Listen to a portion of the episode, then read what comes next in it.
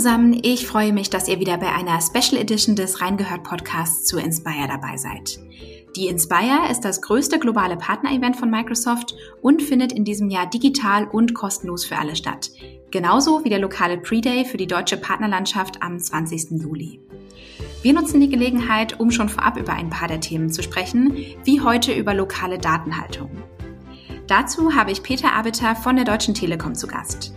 Er ist Head of Portfolio and Product Marketing Enterprise Customers und hat mit mir über German Angst, die emotionale Komponente beim Thema Datenhaltung und seine Erfahrungen mit den deutschen Rechenzentrumsregionen gesprochen. Mehr zu dem Thema wird es in der Session beim Inspire Pre-Day geben. Markiert euch diese also am besten schon mal im Kalender. Und jetzt ganz viel Spaß beim Talk.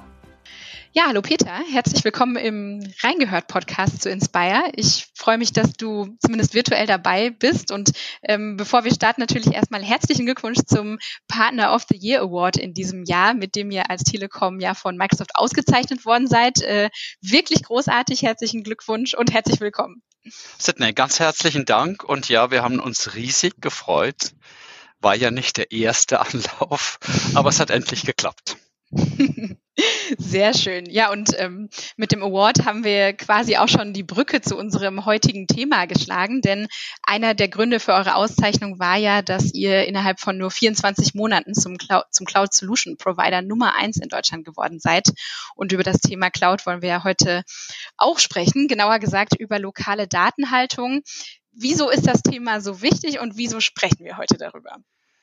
Ich denke, wenn man diese Frage in Deutschland stellt, dann kommt man ja gar nicht um diese German-Angst umher. Und ich, äh, ich denke, das ist auch schlichtweg historisch bedingt, dass wir in Deutschland mit unserer Historie ja nicht, nicht immer äh, toll und glänzend war, wenn ich an so Dinge wie Gestapo und Stasi äh, denke. Äh, wir, wir haben ein besonderes Verhältnis zur Datenhaltung und sind da viel sensibler als andere Länder das sind. Und ich beschreibe das auch gerne immer so, weil man das nicht so versteht, dass ich sage, äh, wir in, in Deutschland, und ich denke, das steht dann aber auch für Westeuropa, wir haben so eine DNA und ein Verständnis, dass wir äh, den Bürger vor dem Staat beschützen und wir kennen einfach auch andere Länder und das ist nun mal auch ähm, Amerika und das ist China insbesondere. Da schützt sich der Staat vor dem Bürger aus so äh, Datenschutzperspektiven. Und solange das so ist, werden wir in Deutschland auch ein besonderes Verhältnis zur Datenhaltung haben. Ja, und bevor wir noch tiefer in das Thema einsteigen, äh, möchte ich dir gerne noch ein paar Entweder-Oder-Fragen stellen. Ähm, das haben wir ja in den Reingehört Special Editions so etabliert. Ähm, und ich würde dich einfach bitten, ähm, dass du einfach immer ganz spontan äh, dich für eine der beiden Optionen entscheidest.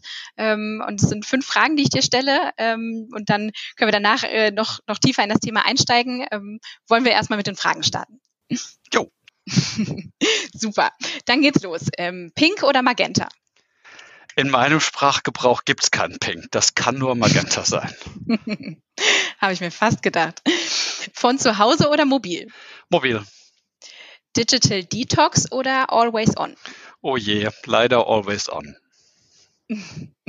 Risiko oder Nummer sicher? Doch das Risiko. Und Public Cloud oder Hybrid Cloud? Hm. Um, hm. Hybrid. Ich muss mich entscheiden. Hybrid.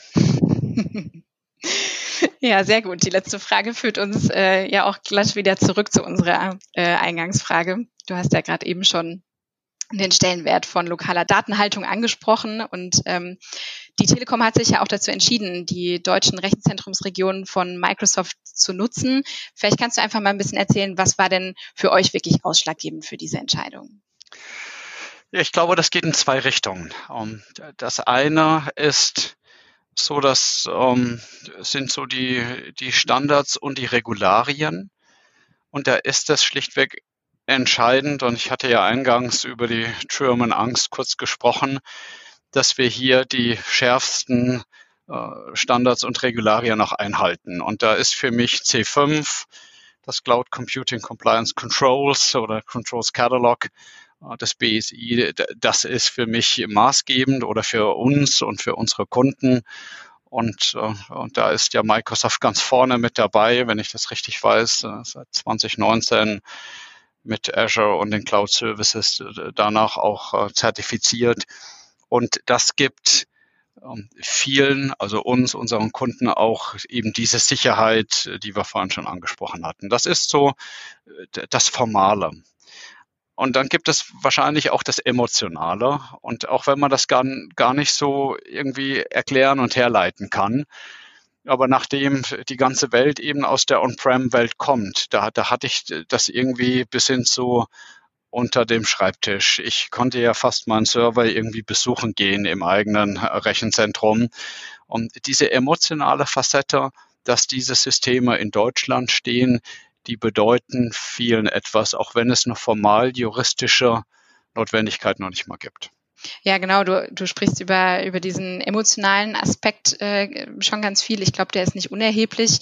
Hm, welche Erfahrungen habt ihr jetzt selber mit den deutschen Rechenzentrumsregionen gemacht und was seht ihr vielleicht auch für Herausforderungen gerade bei den Kunden, wenn es auch um lokale Datenhaltung geht? Wie erlebst du das? Was der absolute Vorteil ist und was so auf dieser Pro-Seite steht, ist, dass diese Datenkontrolle, die bleibt im Land. Also ich ja auch gerade diese, diese emotionale Facette, ich fühle mich so, als ob ich quasi noch auf den Daten sitze. Das ist aufgrund dieser regionalen Nähe entsteht dieser Eindruck. Und das ist auf jeden Fall diese positive Erfahrung, die Kunden um, auch haben, haben wollen und äh, dann auch machen. Und, und die, die Kehrseite der Medaille ist, um, dass man eben die Physik nicht aushebeln kann. Also wenn ich das jetzt alles in Deutschland haben möchte, aber selbst ein multinationales Unternehmen bin, und jetzt rede ich noch nicht mal über die Deutsche Telekom, sondern über unsere Kunden, die natürlich auch multinational agieren, und ich habe alles in Deutschland und da muss ich halt die Daten äh, transportieren. Und dann habe ich mit der Physik zu kämpfen, und dass ich halt pro 100 Kilometer 10 Millisekunden äh, brauche. Und die kann ich dann nicht äh, wegdiskutieren. Und das ist dann die Kehrseite der Medaille. Und es gibt immer mehr Workloads, die brauchen aber eine niedrigere Latenz. Und das ist dann meine Herausforderung. Wie gehe ich jetzt mit diesem Dilemma um? Kann ich das denn nicht mehr nutzen? Oder muss ich dann doch meine Daten vor Ort halten? Das sind dann die Fragestellungen, die wir dann gemeinsam beantworten müssen. Ja, das geht ja auch schon so ein bisschen ähm, ja in Richtung Zukunft. Du sprichst ja an, es sind Herausforderungen, die die bevorstehen. Ähm, das ist, ist vielleicht noch so meine nächste Frage, wohin geht die Reise denn eigentlich? Also wie passen auch Innovationen mit den ganzen Security- und Compliance-Anforderungen zusammen? Oder was sind generell Themen, die, wenn es um die Cloud geht, in Zukunft besonders wichtig werden? Ja, das ist, ähm, das ist, glaube ich, das, was der Markt ähm, äh, als Cloudify the Edge bezeichnet. Also wir werden immer mehr Workloads erleben, bei denen ich die Rechenleistung ähm, dann doch vor Ort brauche. Und äh, die RZ-Leistung, die rückt dann immer näher zum Kunden. Und wenn ich, wie ich das eben sagte, wenn ich den Datenstandort Deutschland haben möchte, dann bedeutet das, dass das in Deutschland noch funktioniert. Aber wenn der Kunde eben dann den Standort für irgendeine Niederlassung außerhalb Deutschlands hat, dann kriege ich das nicht aufgelöst. Und da muss ich mir die Frage stellen, und kann ich jetzt diese Workloads, äh, das Spielen, das Fahren, autonome Fahren, Telemedizin, da gibt es ja verschiedenste Dinge, über die die Branche spricht, kann ich das denn überhaupt noch anwenden? Und das ist nicht so trivial. Ich will nicht sagen, dass man es nicht lösen kann, aber ich muss äh, dann diese Fragestellung beantworten. Eine Lösung könnte dann sicherlich sein, dass ich mir überlege, wie schaffe ich es jetzt, diese Compute-Leistung um vor Ort zu bekommen, aber die ganz kritischen Daten dennoch lokal halte und dann immer nur übermittle und auch nicht speichere, wenn ich ja denn äh, die tatsächlich vor Ort zur Berechnung brauche.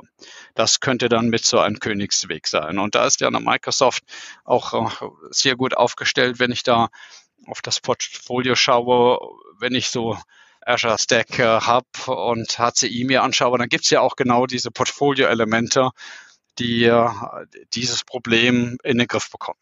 Ja, genau. Also mm, das ist, das ist ein äh, spannender Ausblick äh, auf die Zukunft. Wenn, wenn wir jetzt auch ein bisschen näher schauen, ähm, steht ja auch bei Microsoft das größte globale Partner-Event, äh, die Microsoft Inspire, vor der Tür. Und ähm, wir haben ja auch einen deutschen Pre-Day, äh, wo wir am äh, Montag schon vorab zusammenkommen. Und da gibt es natürlich auch Raum für, für viel Austausch, für Vernetzung, für Möglichkeiten, Dinge aktiv anzugehen. Mm, wie möchtest du die Inspire auch für dieses Thema lokale Datenhaltung nutzen? Jetzt muss ich aufpassen, dass die Antwort äh, gar nicht zu selbstbewusst oder arrogant klingt. Aber ich glaube, bei dem, was ich jetzt eben gesagt habe, dass auf der einen Seite Kunden diese lokale Datenhaltung wünschen und auf der anderen Seite aber auch es immer mehr Workloads gibt, bei der die Rechenleistung im Netzwerk sehr eng an den Kunden rückt, dann gibt es sehr wenige Anbieter und ich bringe es mal fast auf einen Punkt. Das war das Thema des Selbstbewusstseins. Vielleicht auch nur einen, der in Deutschland diese beiden Dinge zusammenbringt, weil diese Netzinfrastruktur und dann reden wir auch gerne mal über 5G und äh, Compute-Leistungen, die ich in einem solchen Netz oder dann auch in einem 5G-Campus-Netz verbaue auf der einen Seite und dann aber auch die RZ-Leistung vielleicht auch in einem hybriden Szenario, Azure Arc äh, lässt grüßen, diese Dinge zusammenzubringen. Also die IT-Kompetenz zu haben, die Netzkompetenz zu haben da, vielleicht liegt es auch an der magentafarbenen Brille, die ich anhabe. Das können nur wenige und das sehe ich uns ganz vorne. Insofern würde ich gerne die Inspire und den ersten Tag nutzen, um dann stärker nochmal diese Positionierung mit anderen Partnern zusammenzubringen, die, die dann vielleicht die Workloads haben, die wir nicht haben. Weil wenn wir auch das Infrastruktur-Play sehr gut können, dann sind wir nicht immer ganz vorne mit dabei, wenn es jetzt um die Medizinlösung geht oder wenn es um das Spiel geht. Ähm, da wünsche ich mir, dass wir diese Partnerschaften finden, in den Austausch kommen, um dann in diesem Dreier-Konstrukt Microsoft als Technologiepartner, wir als der Infrastrukturpartner und dann die Lösung dass wir das zusammenfinden und im Markt positionieren können. Ja, das klingt nach vielen Anknüpfungspunkten, wo sich äh, viele drauf freuen können und äh, auch als ob die Inspire und auch der Pre-Day da der ideale Ort für den, für den Austausch sind. Ich freue mich auch sehr, wenn wir uns dann dort zumindest virtuell wieder treffen. Und ja, für den Moment, äh, lieber Peter, danke ich dir, dass du im Reingehört Podcast dabei warst. Äh, es war spannend, deine Perspektive kennenzulernen und ja, freue mich dann eben auf den weiteren Austausch. Sydney, vielen Dank.